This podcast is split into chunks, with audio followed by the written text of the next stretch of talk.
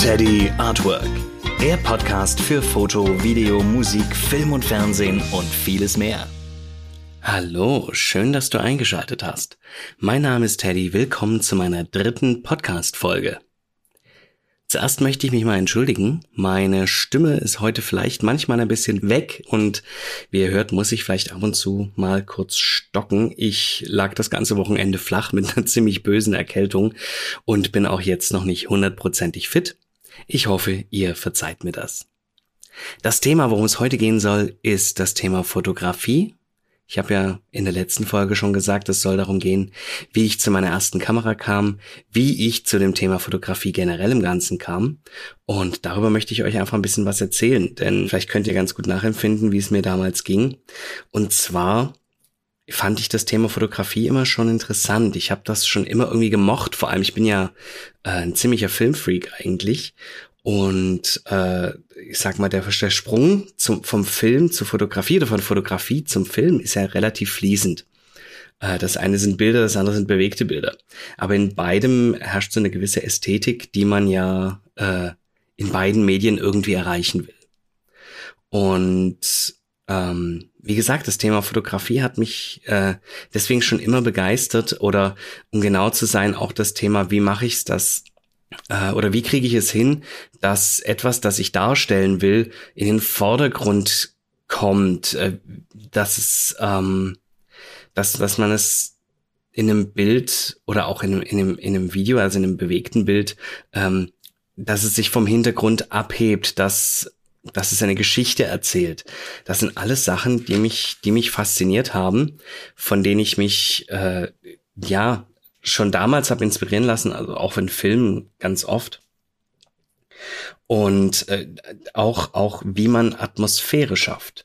Und der erste Gedanke war für mich, als ich, äh, als ich mir überlegt habe, hey, ähm, du könntest ja Fotografie machen oder, oder äh, Fotografie als dein Hobby etablieren, sage ich mal, war, das kann ich nicht.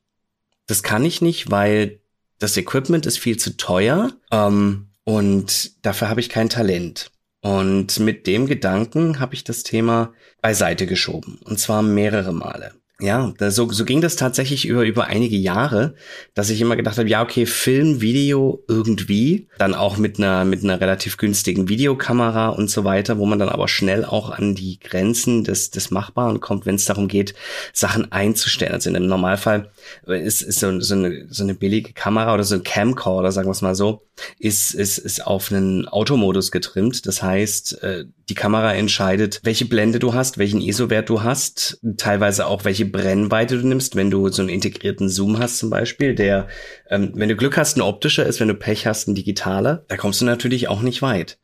Und da fing es dann schon an, schwierig zu werden. Also den Shutter konnte man bei sowas noch einstellen, das war ganz gut, da konnte man wenigstens die äh, 180 Grad Shutterregel berücksichtigen. Äh, was das ist, erkläre ich irgendwann mal noch genau. Ich glaube, ich mache einfach, ich pack einfach die Formel mal in die in die Show Notes. Es geht im Prinzip darum, dass du schauen sollst, dass du, ähm, wenn du wenn du bei sagen wir mal 25 Frames pro Sekunde filmst, solltest du deinen Shutter auf ein 50. setzen. Wenn du mit 100 Frames filmst, solltest du deinen Shutter bei einem 200er setzen, damit die Bewegungsunschärfe, die entsteht, ähm, gleich ist und äh, so ist, wie das wie das Auge es gewöhnt ist. Das ist die Kurzform. Ich werde noch einen Link noch ähm, mit, mit, mit reinbringen äh, auf, auf eine Wikipedia-Seite, wo einem das nochmal genau erklärt wird. Ich konnte mit der Kamera nicht besonders viel machen. Das war so, so, so ein Panasonic Camcorder für ich glaube, so 400 bis 600 Euro. Das war jetzt nicht das billigste vom billigen, aber es kam natürlich schnell an seine Grenzen ich habe ich hab, äh, versucht, Videos damit zu drehen und es ging auch bis zu einem gewissen Grad wirklich ganz gut, bis es dann darum ging, den Look zu perfektionieren. Und da kam ich dann wirklich äh, ohne Wechselobjektiv und ohne meinen ISO-Wert und meinen Shutter und meine, meine, meine Blende einstellen zu können, wirklich schnell an die Grenzen. Und dann war es einfach Zeit für mich, mir eine Kamera zu kaufen, also eine, eine DSLR in dem Fall also eine spiegellose Systemkamera. Und dann habe ich das gemacht. Ich bin also mit meiner Frau in den Fotoladen gegangen und habe mich beraten lassen, Ähm, habe mich auch, wie ich finde, recht gut beraten lassen. Bin dann bei, bei einer, bei einer äh, Fuji-Kamera hängen geblieben, Fuji-Film.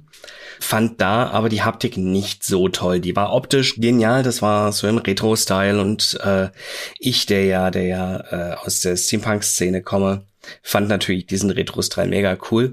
Ähm, fand aber die Haptik nicht toll. Die Kamera lag nicht gut in der Hand, die war so klein, was, was ich mir jetzt manchmal, wenn ich, wenn ich auf einigen Shootings bin, wünschen würde, ich eine kleinere Kamera, eine bisschen kompaktere hätte. Ähm, habe ich aber, habe ich aber dann nicht gemacht, sondern habe mich für die Sony Alpha 7 II entschieden. Die gab es damals zusammen mit einem Kit-Objektiv, also mit einem, mit einem, was war das, 2470 auf einer, auf einer Blende 4. Und damit kam ich auf jeden Fall schon mal relativ weit. Also ich hatte, ich hatte einen relativ hohen Umfang an Brennweite abgedeckt. Ich hatte, ja, also ich sag mal, mit einer Viererblende kommt man ja auch schon relativ weit, auch wenn es natürlich kein Vergleich zu einer 1,8er oder eine 1,4er ist oder 1,2er sogar. Und habe damit schon meine ersten Gehversuche unternommen. Ich habe unseren Melody Videoclip damit gedreht, damals noch relativ unwissend, worauf man alles achten muss wie zum Beispiel die 180 Grad Shutterregel oder auch wie Brennweiten sich auf den Look auswirken. Das sind alles Sachen, die musste ich mir erst noch aneignen. Und damit bin ich auch relativ lange sehr gut klargekommen. Ich habe dann aufgrund der Kamera auch relativ schnell dann gesagt, hey, Fotografie. Jetzt kann ich mich nochmal ranwagen. Jetzt habe ich so den ersten Schritt getan und mir eine Kamera gekauft, habe mich dann wirklich in die Technik eingearbeitet. Also ich sage jetzt mal das Belichtungsdreieck zum Beispiel, also Blende, Shutter und ISO. Das sind so die drei Eckpfeiler äh, für die Belichtung. Und solche Sachen musste ich alles erstmal lernen, weil das stand bei mir, stand bei mir noch nicht im Fokus. Mir ging es in erster Linie darum, ein gutes Bild zu haben. Aber was in dem Bild drin ist, also die Qualität der, der, der, des Compositings, der Komposition, die war mir noch nicht so bewusst. Da habe ich natürlich auch im Bereich der mittlerweile Jahre dann doch einiges dazugelernt. Ähm, auch aufgrund von, von einigen Büchern, die ich gelesen habe, von ja, ganz schnöde YouTube-Tutorials, die ich mir angeschaut habe. Ich habe mir ähm, auch auf auf Webseiten habe ich mir Infos geholt, wenn mich irgendein Thema spezieller interessiert hat und äh, habe somit dann auch mein Auge geschult. Ich habe auch gelernt, wann, wann, wann, wann ist der richtige Moment abzudrücken. Dass es manchmal nichts bringt, 50 Bilder auf einmal zu machen äh, und dann auszusortieren, sondern bei einer Serienaufnahme vielleicht. Wenn es jetzt um ein Sportevent geht oder, keine Ahnung, ein Vogel fliegt vorbei oder so. Da ist das auch mal ganz interessant. Aber einfach zu schauen, wie richte ich mein Bild aus und wann drücke ich auf den Auslöser. Das musste ich alles noch lernen. Wie habe ich das gemacht? Ich habe äh, einfach mir die Kamera geschnappt, bin nach draußen gegangen, bin, wenn ich mit meiner Frau spazieren war zum Beispiel, habe ich einfach meine Kamera mitgenommen. Ich habe Fotos gemacht. Ich habe meine Frau teilweise sehr zur Weißglut gebracht, weil so ein Foto macht man eben nicht. Man sieht was Schönes, zückt sein Handy, macht einen Schnappschuss und geht weiter, sondern für mich war es wichtig, wirklich das Ganze auszurichten. Ich habe deswegen äh, schnell mich für eine Festbrennweite entschieden und habe mir dann erstmal einen Standard 50 Millimeter geholt mit einer 1,8er Blende. Damit kam ich natürlich auch schon gleich an, an das Bouquet, also an diesen verschwommenen Hintergrund äh, gut ran, der, der dafür sorgt, dass, dass das Objekt, das man fotografieren will, relativ gut schon rausgestellt ist vom Rest. Solche Bilder haben aber bei mir erstmal wirklich lange gedauert. Also ich, ich konnte mich nicht hinstellen und Kameraeinstellung, zack, zack, und dann mache ich das Bild, sondern ich habe erstmal gewartet, ich habe erstmal geschaut, wie richte ich das Bild aus, wie ist der richtige Winkel, gehe ich in die Knie, gehe ich auf die Zehenspitzen, halte ich die Kamera nach oben und habe viel rumexperimentiert, habe auch geguckt, äh, wie ich wie ich natürlich mit der mit der Schärfentiefe relativ gut klarkomme und ja, ich sage Schärfentiefe und nicht Tiefenschärfe, weil ich habe es so gelernt, denn äh, Tiefe hat keine Schärfe, aber die Schärfe hat eine Tiefe. Das sei nur so nebenbei erwähnt.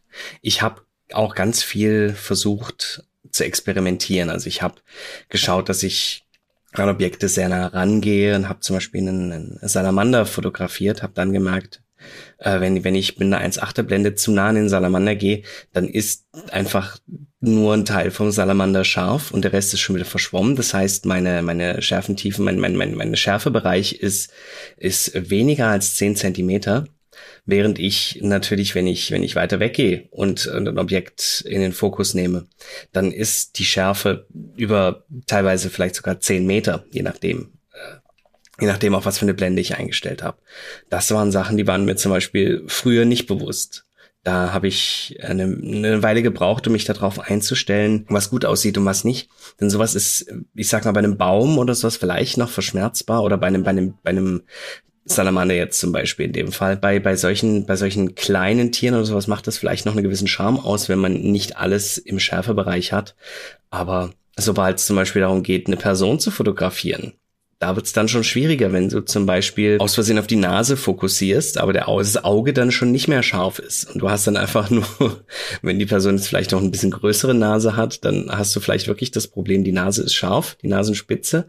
Und ähm, das Auge ist unscharf. Und das Wichtigste beim Foto ist ja immer, dass das Auge scharf ist. Deswegen haben ja auch die Sony-Kameras ab der dritten Generation, also ab der Alpha 7 III, haben die ja diesen Augenautofokus, der ja wirklich unsagbar toll ist. Der ist so komfortabel.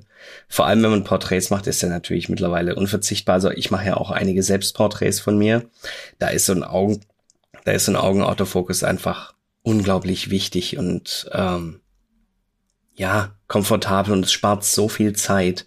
Auch, auch wenn man mit Models zusammenarbeitet und einfach sich nicht darauf konzentrieren muss, jetzt noch den Schärfebereich anzugleichen und auch wirklich zu schauen, ist das Auge hundertprozentig scharf, sondern mit so einem Augenautofokus siehst du einfach sofort, der Fokus sitzt im Auge. Du kannst dich auf den Rest konzentrieren, du kannst schauen, ähm, wie, wie, wie, wie man seinen Schärfebereich einfach noch ein bisschen optimiert und wie man seine Blende dementsprechend anpasst. Jetzt hatte ich meine Kamera mittlerweile schon ein paar Monate und kam so langsam an die Grenzen dessen, was mich interessiert. Ich hatte mittlerweile alle Bäume in der Umgebung fotografiert, alle, alle Häuser, alle Steine, alles, was irgendwie auf mich interessant gewirkt hat, äh, interessante Formen hatte, habe ich irgendwann mal fotografiert.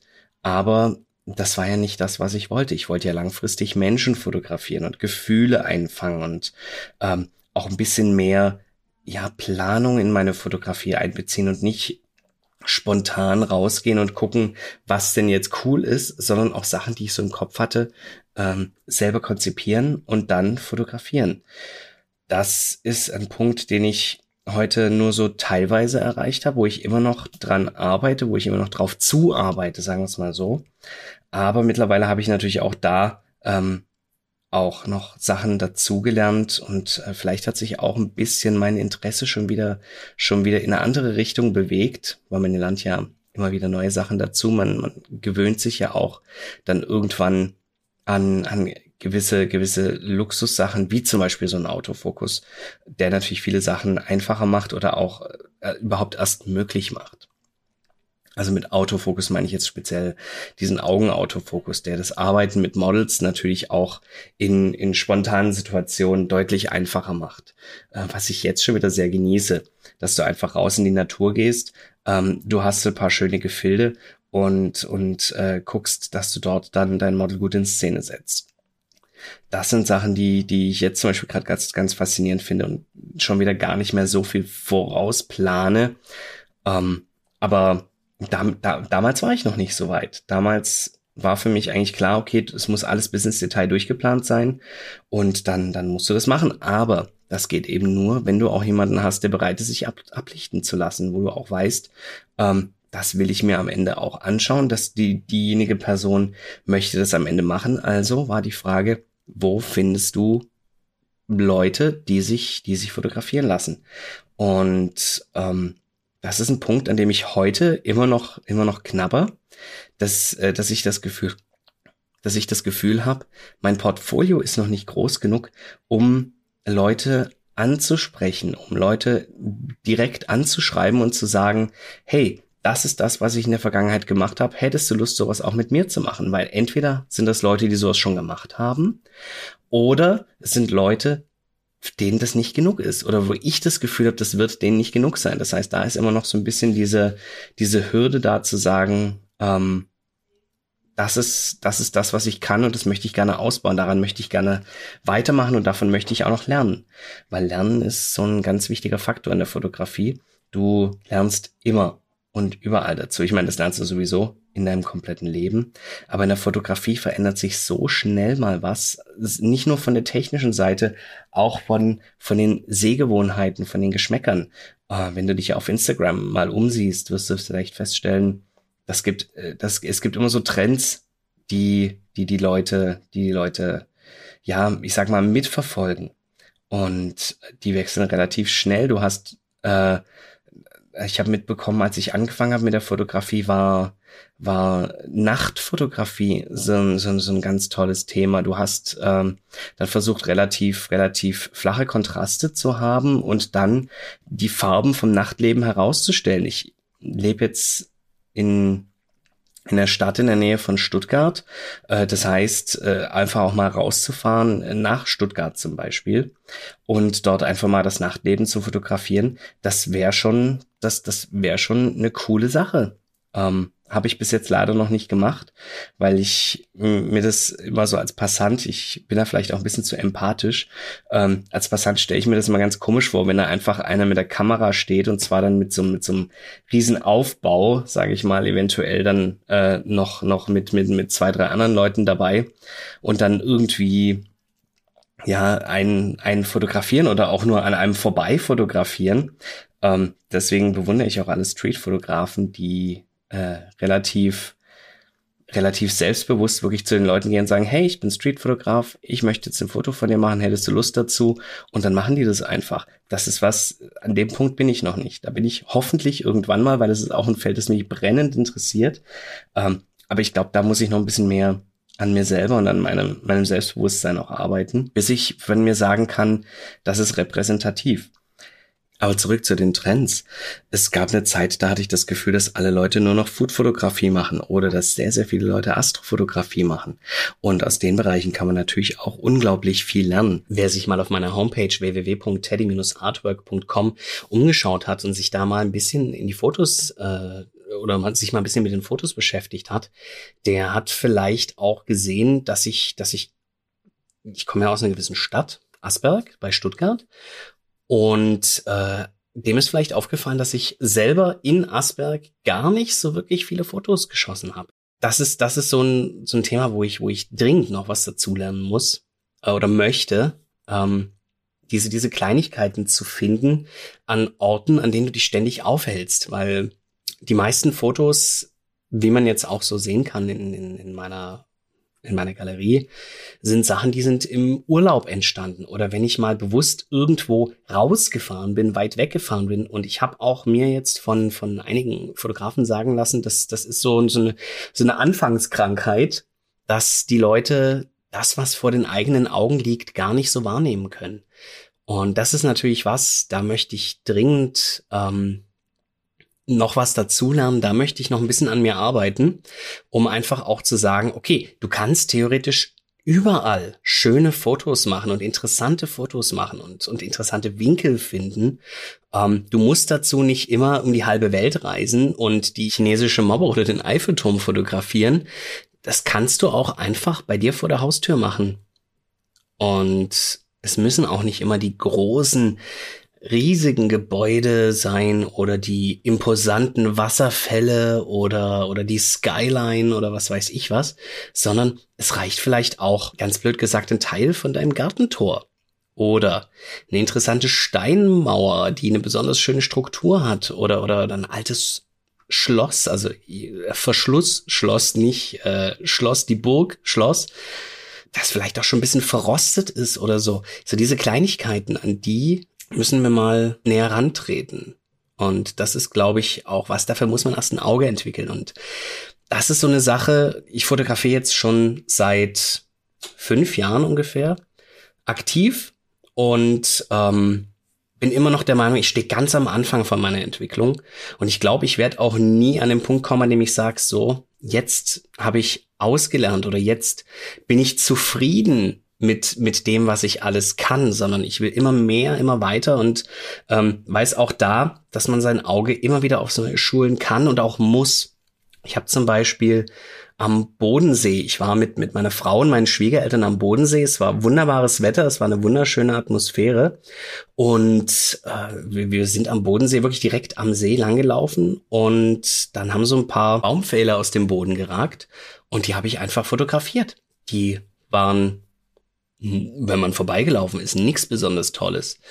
Aber das Foto selber hat mich irgendwie dann am Ende angesprochen. Oder das Motiv hat mich angesprochen. Und kurz bevor ich das Foto, als ich mir dann später die ganzen Sachen angeschaut habe in Lightroom, das ist das, womit ich arbeite, das Programm, wenn ich Fotos aussortiere, wenn ich es sammle, wenn ich sie dann auch bearbeite, also ähm, ich fotografiere in RAW, das heißt, das ist so eine, so eine, so eine Ursprungsdatei, die super viel Bildinformationen hat. Die Dateien sind auch riesig groß, aber die Fotos sehen eigentlich noch nicht so richtig nach was aus.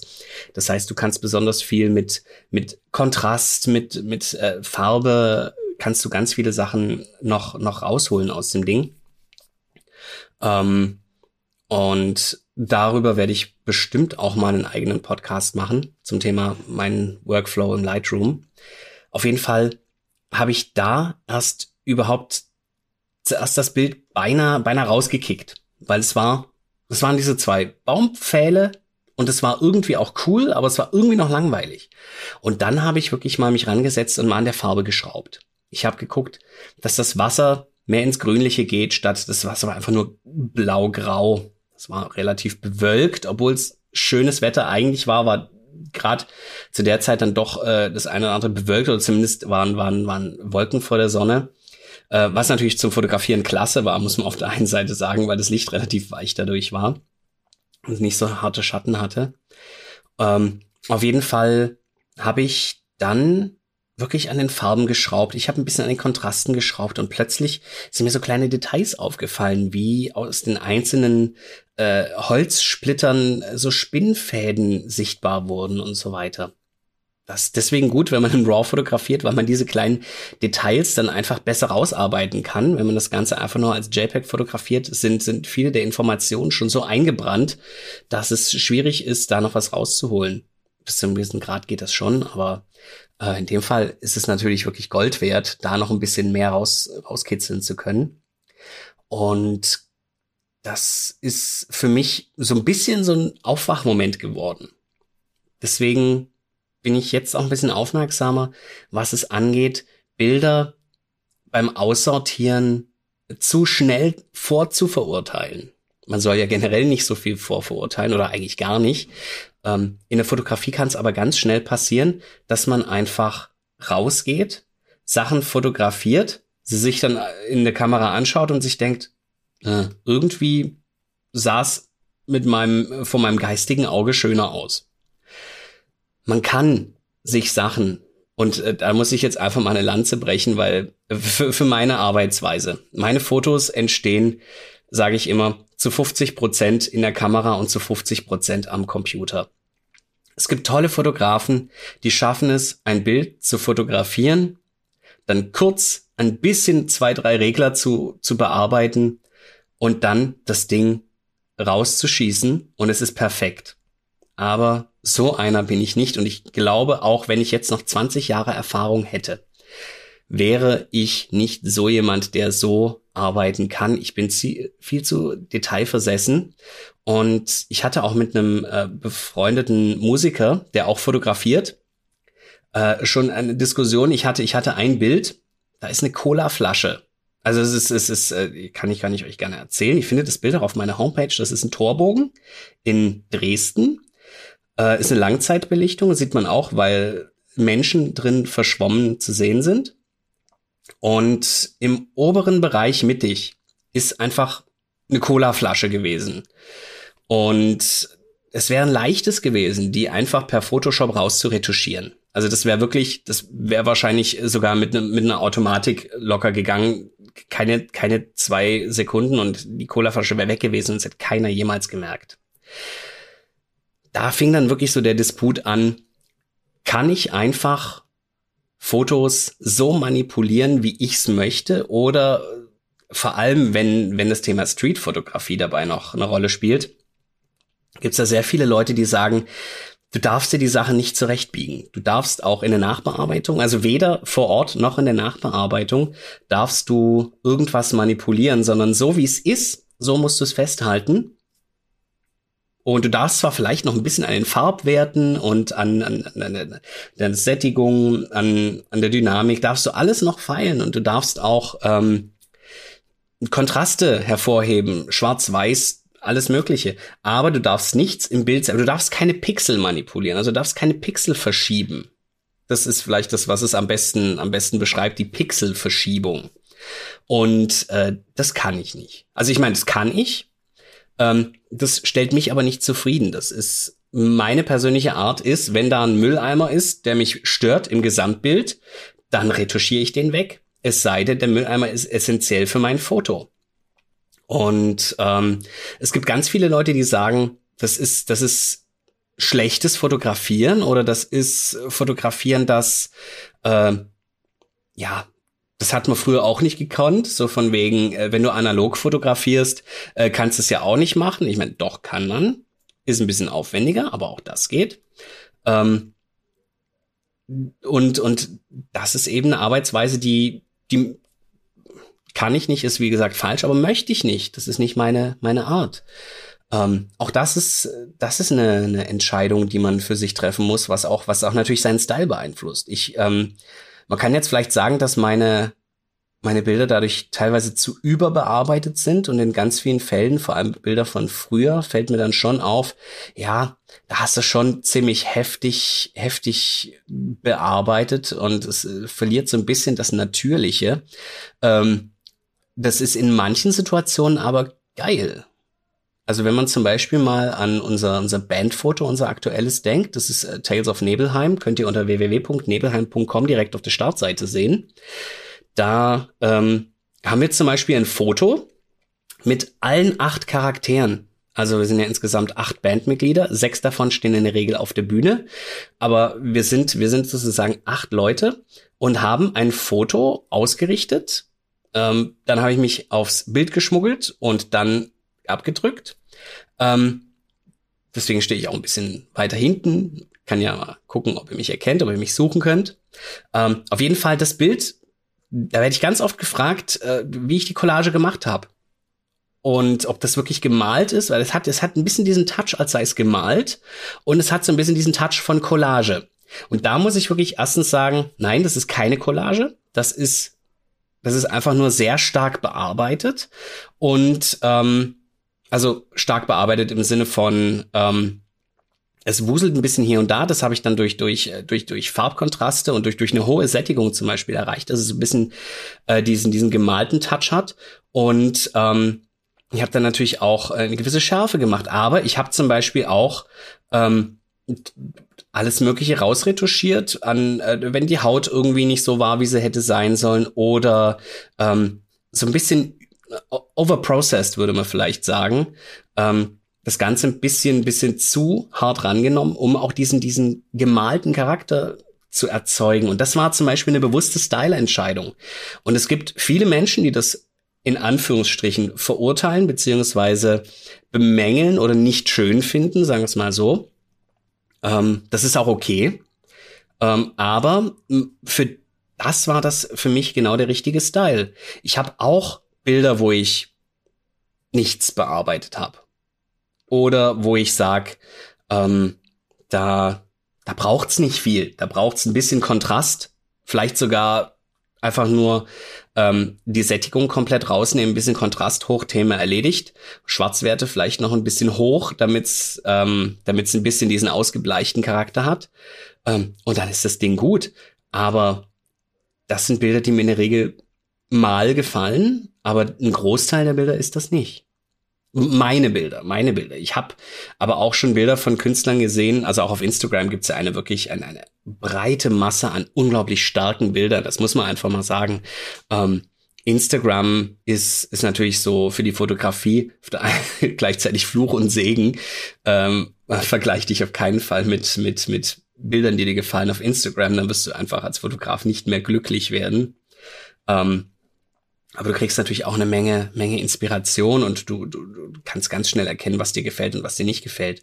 Und da gibt's wirklich super viele schöne Bilder, die wirklich sehr, wo du so, so sofort siehst, der hat nicht viel gemacht. Da ist nicht viel manipuliert. Da ist, da ist wirklich einfach manchmal wirklich nur, ähm, wenn überhaupt, der, ähm, der Kontrast bearbeitet und vielleicht noch die Sättigung. Manchmal kriegt man das sogar mit Instagram-Filtern ganz cool hin. Ähm, und äh, wenn die Bildkomposition, äh, Bildkomposition stimmt, dann ist das, ist das einfach irre gut und gefällt mir wirklich, wirklich sehr, sehr, sehr gut. Aber zurück zum Thema. Dieses Auge für Details, das ist was, das möchte ich, wie gesagt, weiter schulen. Und das ist auch eine ganz klare Bitte an die Hörer da draußen, die es interessiert. Ähm, wenn ihr irgendwas in meinen Fotos, irgendwelche Details in meinen Fotos seht, wo ihr denkt, Mensch, da hätte er eigentlich näher rangehen sollen. Da hätte, da, da hätte mich vielleicht das große Ganze gar nicht so interessiert, aber dieses kleine Detail zum Beispiel, das hätte ich klasse gefunden. Sagt mir das, schreibt mir das. Und äh, ja, lasst mich das wissen, weil ich kann natürlich immer nur von, von, von dem Standpunkt ausgehen, den ich habe und immer nur das, was ich sehe, machen. Aber ähm, wie kann ich lernen, wenn mir keiner sagt, hey, da hätte ich da, da hätte mich das interessiert, da hätte mich das interessiert. Ein Tipp habe ich aber trotzdem noch für euch. Ich habe es vorhin schon mal erwähnt, und zwar der äh, Buchvorschlag. Ich sag gerade noch mal, wie das Buch hieß. Ich hol's mal kurz. Das ist das fotografische Bildgestaltung von Frank Dürach. Ähm, das zum Beispiel ist eins meiner Lieblingsbücher. Das hat erstens unglaublich viele schöne Fotos, die auch super erklärt sind, weil der, der Mensch oder der Autor selber wohl auch äh, Fotografielehrer ist. Zumindest habe ich das so rausgelesen. Ähm, er spricht auch immer von seinen Schülern. Äh, und nein, ich bekomme kein Geld dafür, dass ich Werbung für dieses Buch mache. Ich habe auch dieses Buch nicht geschenkt bekommen.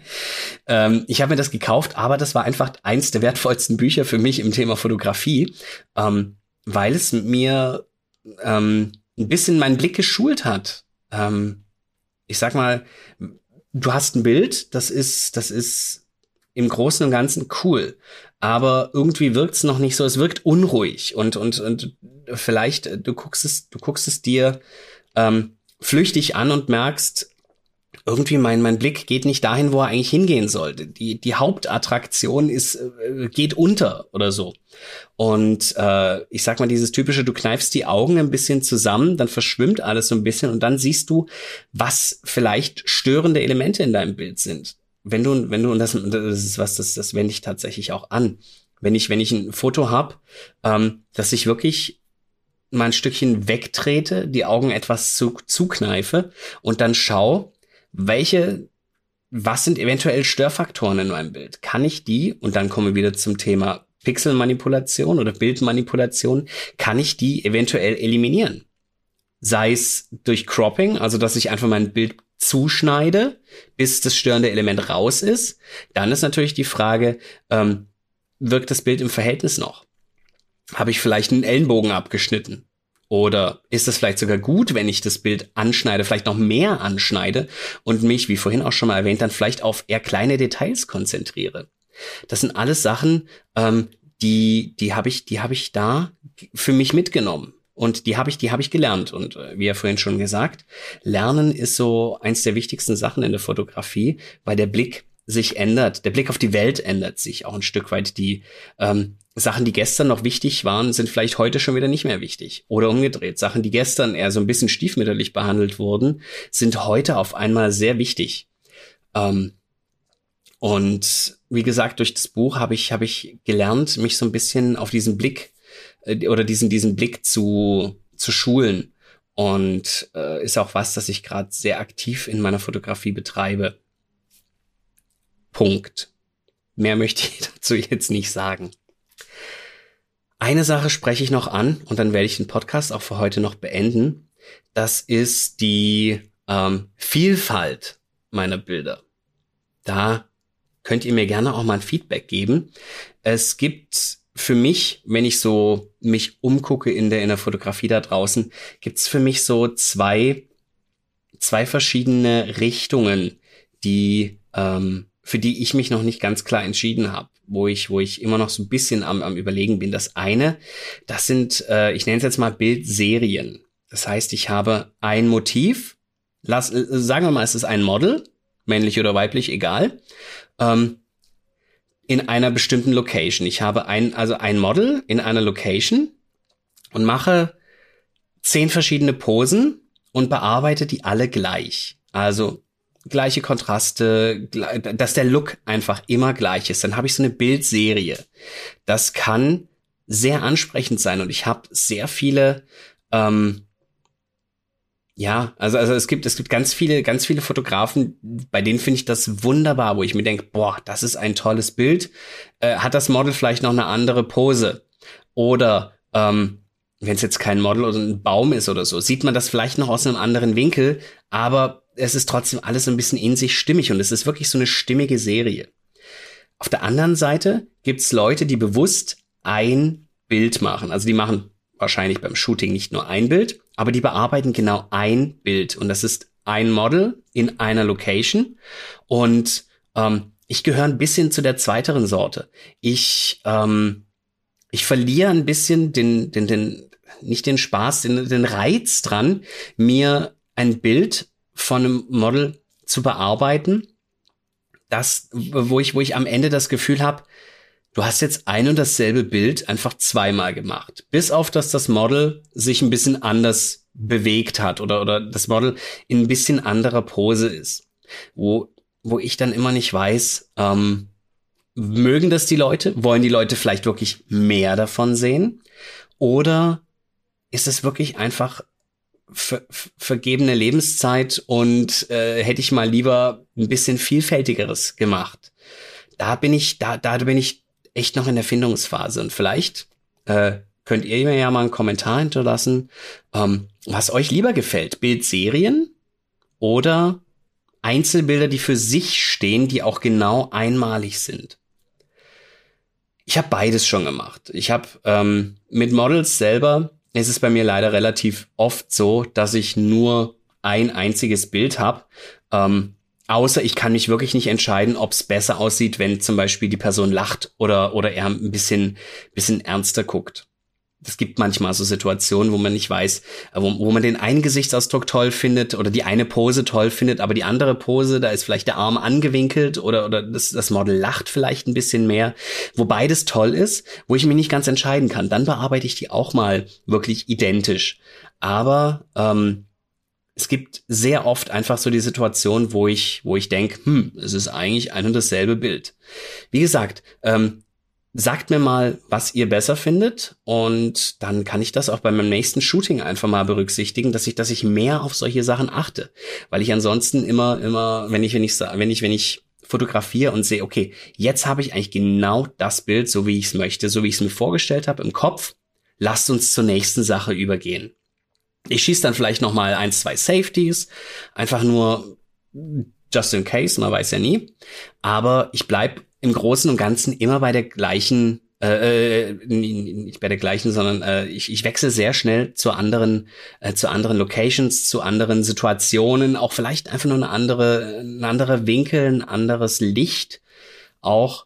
Ähm, aber wie gesagt, da wäre es einfach schön mal zu hören, äh, was denn so die Allgemeinheit sagt. Wie gesagt, es gibt Künstler, bei denen finde ich das super cool, diese Serien. Und es gibt welche, wo ich mir denke, hm, das ist jetzt ein und dasselbe Bild, ein bisschen anders. Da habe ich jetzt nicht wirklich was gewonnen. Cool. Das soll's von äh, für heute gewesen sein. Ich bin nächste Woche wieder für euch da. Danach bin ich im Urlaub. Es kann sein, ich möchte noch nichts versprechen. Es kann sein, dass sich vielleicht da der Podcast mal um ein paar Tage verschiebt oder dass ich ihn vielleicht sogar aus dem Urlaub aus aufnehme mit einem, mit einem Headset oder so. Äh, da müssen wir mal schauen, äh, ob das so funktioniert. Ich bin sehr gespannt. Wie gesagt, ich bin ja noch Podcast Neuling. Das ist ja auch heute erst meine dritte Episode. Eigentlich ja nur meine zweite, weil die erste Episode ist ja eher so eine kleine Introduction gewesen. Trotzdem, in der nächsten Folge werde ich zum Thema Videografie was sagen. Ich versuche das immer so ein bisschen abwechselnd zu machen, dass ich mal Musik mache, mal mache ich Foto, mal mache ich Video, vielleicht auch mal, wenn es äh, coole oder vielleicht auch aktuelle Themen gibt, werde ich werde ich vielleicht auch mal was dazwischen schieben und äh, dann wird es vielleicht mal zwei Musikepisoden hintereinander geben. Zum Beispiel, wenn ich mit der Band irgendwie gerade super coole Sachen gerade am Laufen habe, dann kommen vielleicht auch zweimal Themen oder ich habe vielleicht irgendwie spontan äh, die Möglichkeit mit einem mit einem coolen Musiker ein Interview zu machen, dann werde ich vielleicht mal sowas zwischendurch zwischendurch einfach abändern, aber der Plan ist nächste Woche ein äh, einen Podcast zum Thema Video zu machen, wo ich auch äh, drüber erzählen werde, wie mein erster Video oder wie meine ersten Videodrehs waren, was ich gelernt habe, was gut lief, was nicht so gut lief und ähm, was die Zukunft so bereithält. Ich hoffe, ihr seid dann wieder mit dabei. Ich bedanke mich nochmal recht herzlich fürs Zuhören. Hinterlasst mir gerne einen Kommentar, wenn euch das gefallen hat. Oder hinterlasst mir vor allem auch einen Kommentar, wenn ihr das jetzt total doof fandet, was ich heute einfach so eine Dreiviertelstunde gelabert habe. Dann ähm, meldet mir das. Dann kann ich dran arbeiten. Ich kann lernen und äh, Sachen das nächste Mal auch besser machen. Ich brauche euer Feedback. Ich bedanke mich recht herzlich bei euch fürs Zuhören und wünsche euch noch einen schönen Tag. Teddy Artwork, der Podcast für Foto, Video, Musik, Film und Fernsehen und vieles mehr.